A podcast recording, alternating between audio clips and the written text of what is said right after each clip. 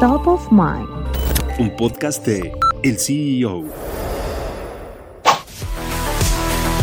El Elian Stadium tuvo un costo de construcción de 1.900 millones de dólares, siendo el segundo recinto más caro de la NFL. Su propietario, Mark Davis, contrató a la firma de arquitectura Menica Architecture para construirlo. La firma tardó 31 meses en finalizar el proyecto que cuenta con 28.000 toneladas de acero estructural y tiene una capacidad para 65.000 espectadores.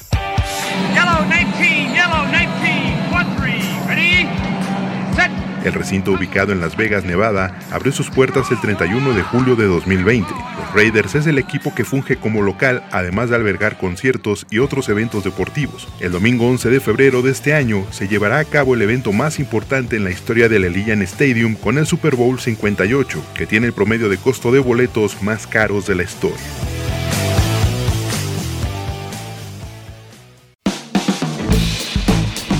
Mantente en el mercado con las noticias más importantes de la tecnología y los negocios, escuchando y compartiendo todos nuestros podcasts en el CEO.com, en arroba el CEO-en Twitter y el CEO en Instagram.